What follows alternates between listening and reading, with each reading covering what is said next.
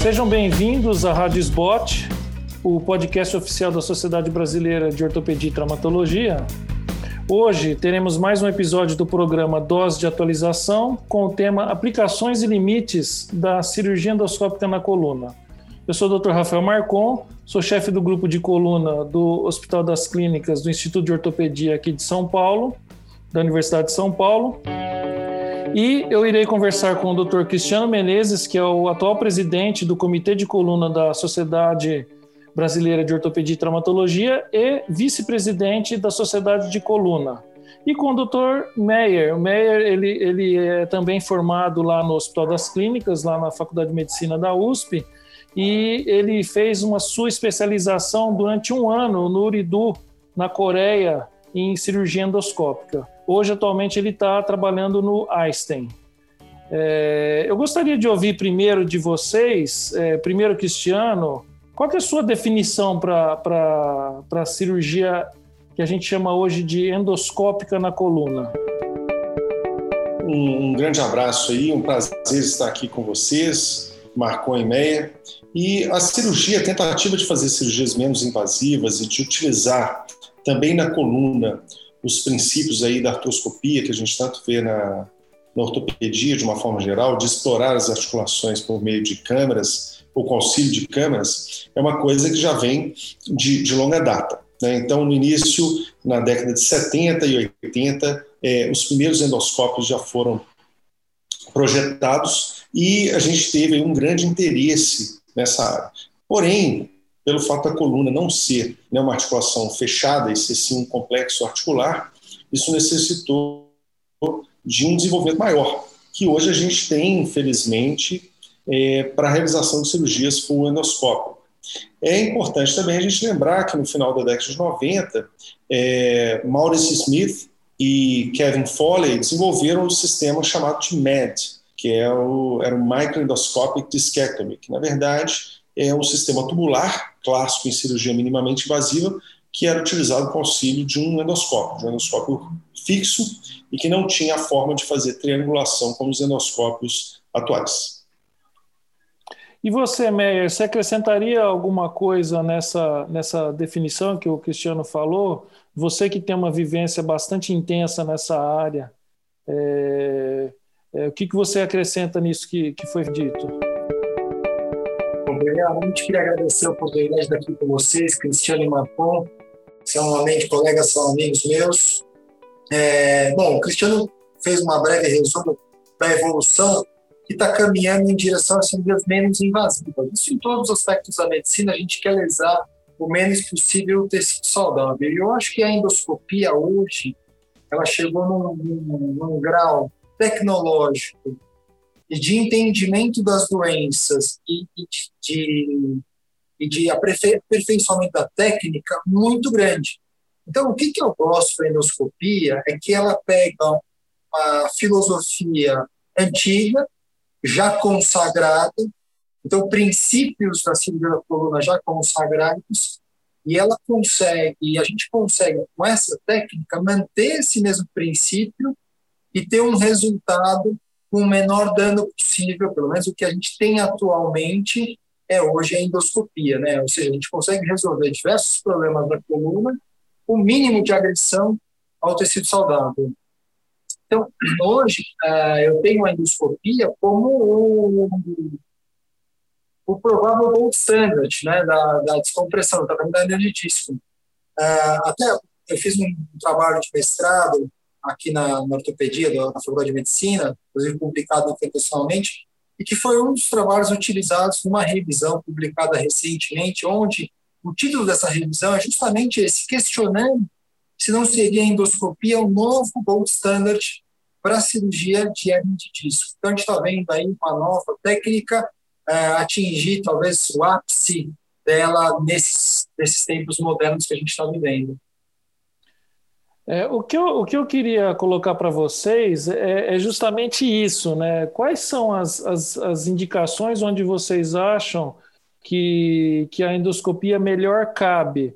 Estou dizendo isso por quê? Porque o que a gente vê na maioria das vezes com técnicas novas ou técnicas que ainda estão em desenvolvimento é que chega um determinado ponto que aqueles que são defensores dessas técnicas, eles tentam colocar elas cada vez mais e, de certa forma, forçar esses limites, forçar um pouco a barra de até onde você pode, você pode aplicar essa técnica, e isso muitas vezes é o que, é o que acaba é, sepultando essa técnica por conta de maus resultados relacionados a indicações ruins. Eu queria ouvir, então, pode começar com você, Meyer, para me dizer é, onde você acha que cabe a cirurgia endoscópica e onde você acha que não cabe a cirurgia endoscópica.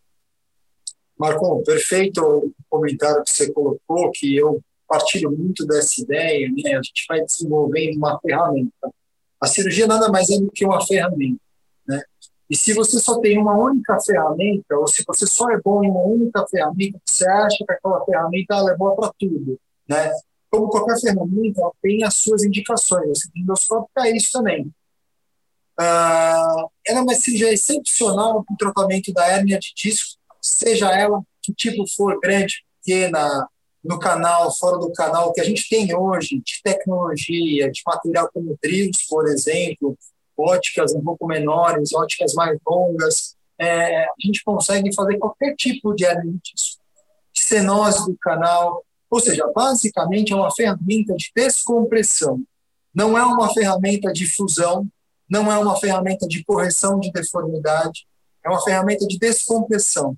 E, obviamente, a gente tem casos mais simples, como uma cirurgia convencional, e casos mais complexos. Você pega um paciente que tem uma baita escoliose, você quer só fazer uma descompressão, você quer fazer uma prodese, é, é uma cirurgia tecnicamente mais difícil, e endoscópica também. Mas eu vou limitar as indicações da cirurgia endoscópica à descompressão. Você, Cristiano, você acrescenta alguma coisa? Eu concordo muito com a colocação sua, Marcon, e com a ponderação do Meyer, que a gente sabe que é um endoscopista pioneiro aqui é, no nosso meio. Eu vejo como a melhor indicação para cirurgia endoscópica, e fato esse que a Sociedade Brasileira de Ortopedia, junto com outras sociedades, como a Sociedade de Coluna e de Neurocirurgia, estão tentando colocar a endoscopia no rol da ANS como algo obrigatório para cobertura para os planos de saúde. Para tal, a indicação precisa são as hérnias discais. Então, as hérnias discais, como o Meyer falou, de diferentes tamanhos e localizações, ela pode ser bem tratada com endoscopia. É, eu chamo a atenção para aquelas hérnias muito cronificadas, já calcificadas, aquelas hérnias que passam pelo tratamento conservador muito prolongado, elas são de tratamento um pouco mais difícil. A gente sabe que as hérnias mais agudas ou com o segmento ali entre 6 e 12 semanas, eles vão ter uma evolução melhor com o tratamento endoscópico. E em relação à descompressão, é uma evolução, é uma evolução realmente. Quem tem habilidade de realizar descompressões menos invasivas sabe disso. E o que a gente nota é justamente que os endoscópios estão se tornando maiores, com um canal de trabalho maior, para abrigar instrumentos maiores para que seja possível realizar descompressão chegando muito próximo à cirurgia tubular. Para quem não é especialista em coluna, os tubos foram desenvolvidos, como eu falei, no final da década de 90, muitas vezes até vídeo assistidos, e esses tubos tinham um canal de trabalho de 14 milímetros. Os endoscópios para descompressão, como o Meyer falou, eles já têm um canal de trabalho de mais de 8 milímetros, é, chegando o diâmetro completo, desculpe, a 8 milímetros, 10 milímetros, o que se aproxima muito é, as duas técnicas. Isso para quê? Para melhorar as condições e ampliar essas indicações. Então, eu acho que o próximo passo a ser vencido são as descompressões realmente, é, verdadeiramente é, videoassistidas ou endoscópicas. Então, até, até tocando, até se aprofundando um pouco mais nesse tema, né? É, então, assim, deixar claro para o pessoal que não faz coluna que hoje a cirurgia endoscópica que no começo era algo para relacionado diretamente para tratamento das hérnias de disco, a evolução é não só isso, mas é realizar as descompressões, sejam essas descompressões ósseas do canal, sejam essas as descompressões foraminais também relacionadas à, à descompressão da articulação. Então, isso eu acho que é legal. Agora, eu vou forçar um pouco mais nesse tema. Eu queria de vocês a opinião seguinte: É, o, que eu, o que eu tenho a sensação, é, como você mesmo disse, a gente vê procedimentos minimamente invasivos na coluna acontecendo, sendo honesto, há mais de 30 anos, se não for mais que isso. Então, desde aquela dissectomia percutânea automática que ficou para a história, até a evolução para as nucleoplastias, aquela, aquelas outras coisas, agora a gente tem a endoscópica. E o que, que a gente vê, vocês podem até me corrigir se eu estiver errado, mas é que essas, essas técnicas até por conta do que foi comentado, às vezes elas são cíclicas. Você tem um boom de algumas técnicas que depois desaparecem.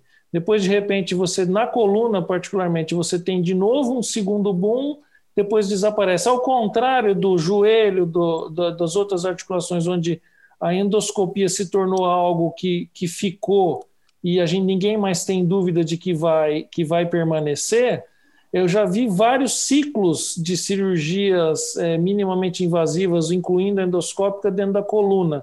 Vocês acham que eu estou tô, tô, falando muita besteira? Ou que isso não é mais só um ciclo e que ele, que ele vai se tornar duradouro agora?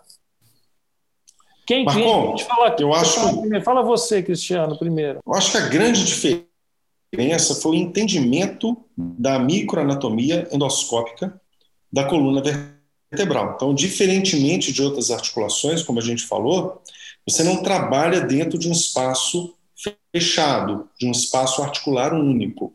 Então, as primeiras técnicas endoscópicas, elas tinham como princípio a técnica inside out, ou seja, o sujeito colocava o endoscópio dentro do disco intervertebral e trabalhava dentro do disco intervertebral. Hoje, as técnicas endoscópicas fazem o oposto, você entra por dentro do canal espinhal, mas por fora do disco. E aí o sujeito vai dissecar o forame, se for por técnica transforaminal, ou ele vai abrir o ligamento amarelo, se for por técnica interlaminar, tendo o controle das estruturas anatômicas a serem tratadas. Essa é a grande diferença. Então, a tecnologia hoje disponível, a qualidade dos endoscópios e a qualidade dos cirurgiões de coluna nos permite hoje poder fazer um tipo de cirurgia diferente. Por isso que eu não acho que seja cíclico. Agora, nós devemos lembrar que qualquer técnica tem uma superindicação. E na ortopedia a gente tem exemplos disso. Mesmo no joelho, no ombro, a gente sabe que, por exemplo, quando surgiu a artroscopia de ombro, a, a, a vontade dos cirurgiões era que tratar toda e qualquer instabilidade, por exemplo, do ombro, por técnica artroscópica. Hoje se sabe que a indicação é precisa e que existem outras indicações que a cirurgia aberta ou é, vídeo assistida seria uma indicação mais precisa. Então, a evolução ela nos mostra as melhores indicações, hoje bem estabelecido, para as hérnias discais e para determinados tipos de compressão mais pontuais. As descompressões mais amplas e outras técnicas avançadas, como ressecção de cisto sinovial, é, eventualmente ressecção de algum tumor benigno, é, espondilodicite e outras indicações, essas ainda a gente precisa de um tempo para melhor, melhor definir a sua, a sua validade. E você, Meyer, o que, que você, você me diz quando a gente vem com esse argumento de que isso é só mais uma onda que daqui a pouco passa? Então, na verdade, não, não pode ser só mais uma onda, é uma onda que está seguindo os princípios clássicos da cirurgia, né? Como o Cristiano comentou no início, a endoscopia, o sujeito colocava o endoscópio dentro do disco, esvaziava no centro do disco, mas ele não chegava perto do canal, não chegava perto da raiz, né? E como a gente mesmo aprendeu, a cirurgia de hernia, cirurgia de descompressão, é cirurgia da raiz. Você tem que ir lá descomprimir a raiz. Então, com a evolução da técnica cirúrgica, dos materiais, dos endoscópios e tal, hoje a gente faz uma cirurgia que ela respeita os princípios da cirurgia clássica. Então, assim, é, não vejo como uma coisa, uma coisa cíclica, porque, na verdade, é uma ferramenta um pouco mais moderna para fazer uma coisa consagrada. É diferente de fazer uma coisa nova, inventar um dispositivo novo, ou fazer uma coisa que a gente ainda não tem a comprovação histórica, né? Descomprimir um nervo quando ele precisa ser descomprimido, a gente há décadas que a gente sabe que isso funciona. E continua funcionando com endoscopia, só que agora de uma forma menos agressiva. Então, essa é a promessa dessa ferramenta, é isso que ela traz para a gente. outra coisa que eu queria falar com vocês, assim, é, é, é, eu também concordo com vocês, eu acho que realmente é, é, quem viu, por exemplo, um Ruten é, operar uma hernia de disco extrusa L5 S1 em cinco minutos, dificilmente consegue imaginar em algo melhor que isso.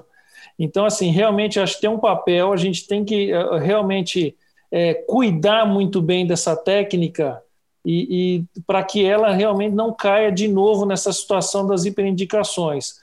É, esse trabalho que a sociedade tem feito de buscar é, é, é, validar essas técnicas junto aos convênios, eu acho que é importantíssimo, porque isso é mais uma forma também de estabelecer e consagrar de uma vez por todas essa técnica, e é o que o Meyer falou, eu acho que é uma ferramenta que a gente vai ter que, aceite ou não, vai ter que usar, ou você vai ficar ultrapassado. Né? Essa é que é a questão.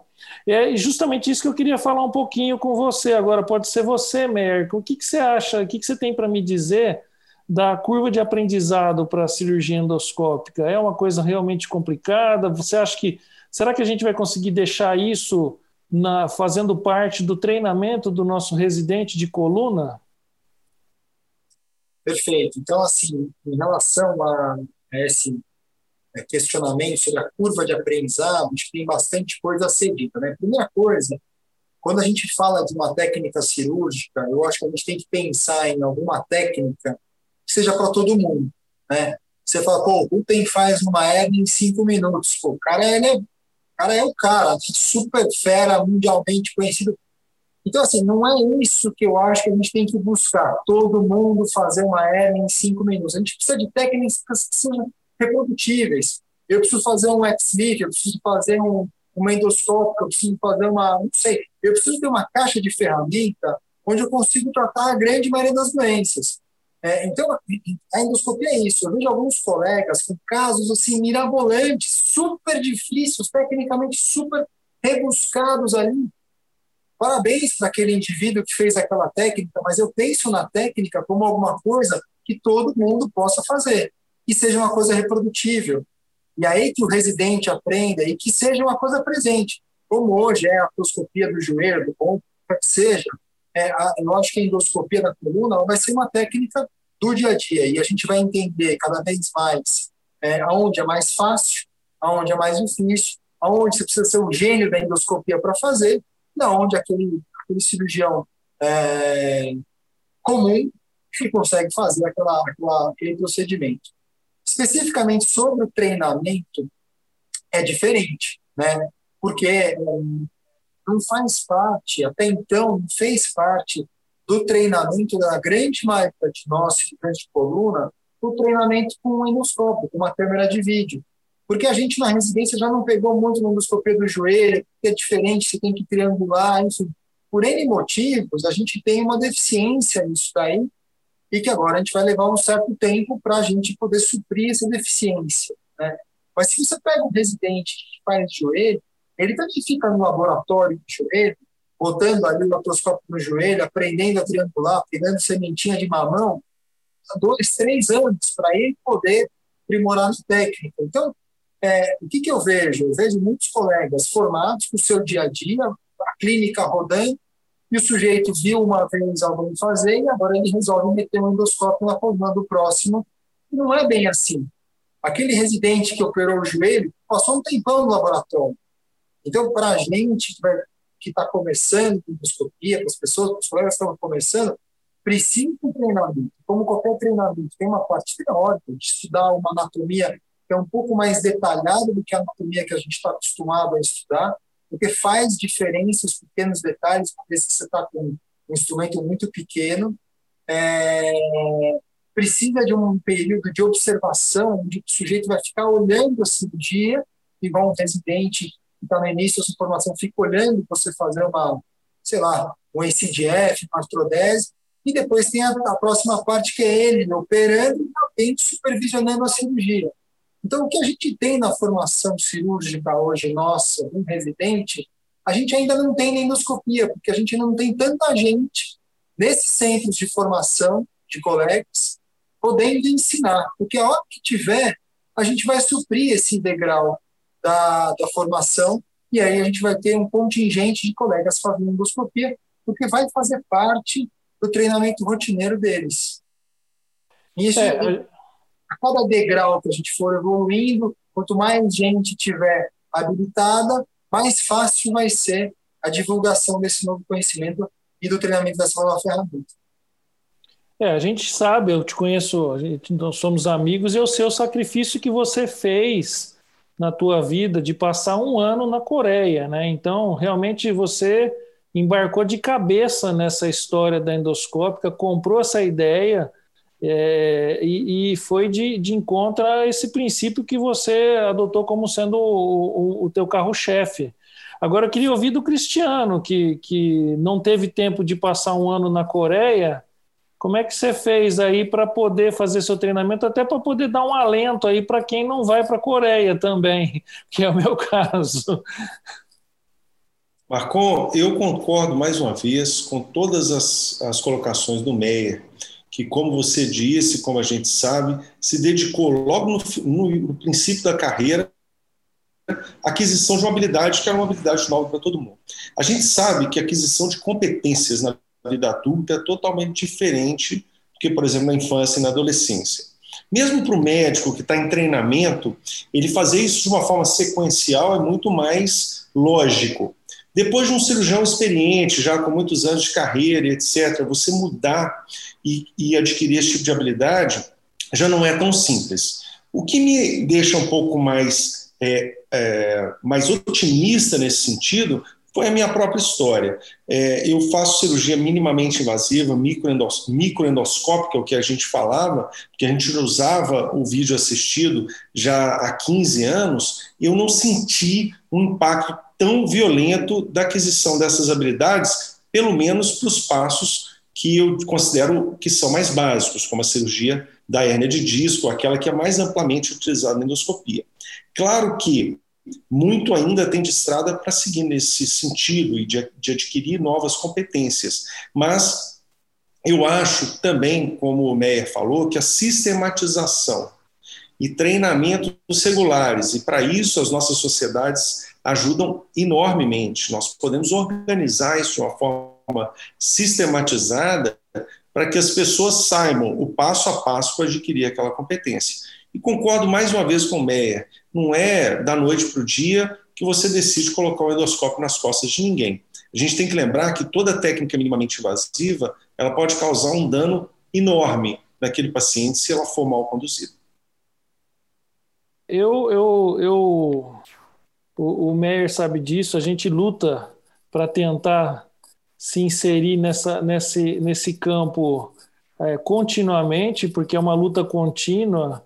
É, mas assim, eu acho que não tem mais como fugir dessa realidade. O Meyer falou muito bem, a tendência agora é isso ser incorporado ao treinamento dos residentes eu, eu mesmo tendo como meu foco principal a deformidade, a gente está é, desenvolvendo a cirurgia endoscópica lá no HC, e o meu sonho é a gente entrar agora com a minimamente invasiva para as coisas grandes, né? Por exemplo, a gente está falando de endoscópica, mas, por exemplo, começar a falar em cirurgia de escoliose minimamente invasivo, que eu acho que esse é, o, é a fronteira aí que a gente vai começar a buscar para juntar a, as duas coisas, vamos dizer assim.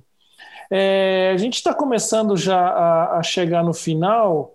É, eu queria ouvir de vocês aí uma palavra a respeito até de, de para tentar incentivar e, e, motivar e acreditar a técnica endoscópica aí para o pessoal que está nos escutando agora. Você, Meyer, pode falar você primeiro, depois a gente ouve o Cristiano. Bom, como todo mundo sabe, eu sou um grande entusiasta, um grande incentivador da cirurgia endoscópica, né? Eu acho que, como tudo que a gente já, já disse agora nesse podcast, é uma coisa que veio para ficar. É, e esse treinamento ele é fundamental, as pessoas, as pessoas vão precisar disso daí, né? Já começa a ver no consultório uma busca por coisas menos invasivas, né? Então, nós, como médicos, quando a gente provoca uma grande, uma grande ferida para tratar aquela doença, a gente sabe que aquilo não é ideal. Os pacientes também sabem.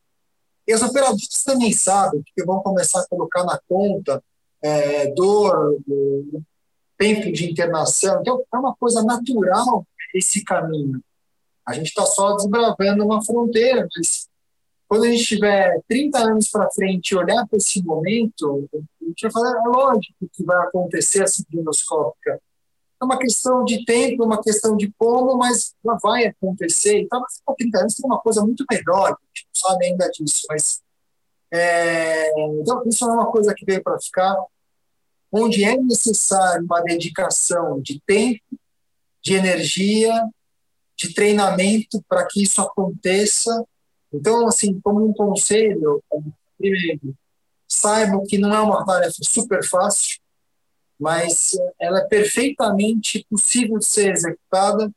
Importante ter gente ao lado capaz de ensinar e de ajudar no início, porque só assim a gente consegue romper essa barreira inicial.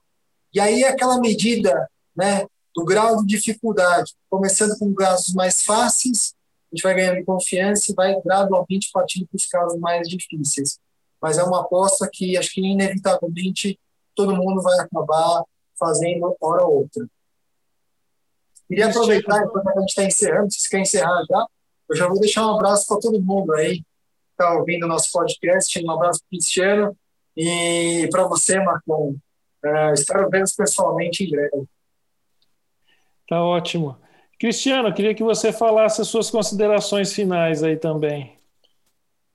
Olha, é, eu adorei esse papo, Meia. Muito obrigado. Obrigado, Marcon, pela inteligência em conduzir. Eu também acho que a endoscopia veio para ficar.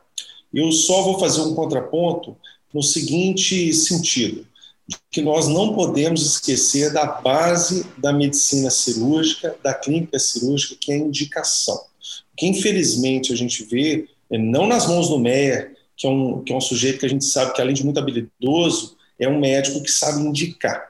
Você tem que saber indicar a melhor cirurgia para o seu paciente. Não é tudo que é possível que vai ser melhor para aquele indivíduo. Então, assim, é só um contraponto realmente da gente colocar que a endoscopia de coluna ela veio para ficar. Ela, nós temos hoje mais tecnologia, mais possibilidades, melhor custo também, porque o custo é uma coisa que tem que ser considerada no nosso meio no nosso país. Então, as coisas estão melhorando a favor do desenvolvimento cada vez maior dessa técnica. Então, realmente, é, se programe para fazer um bom treinamento, um curso de extensão, cadáver labs, os cursos da sociedade. Tem alguém na sua equipe dedicado a isso para que possa te ajudar nessa fase de transição para passar de forma menos é, danosa possível, tanto para o cirurgião, mas principalmente para os nossos pacientes.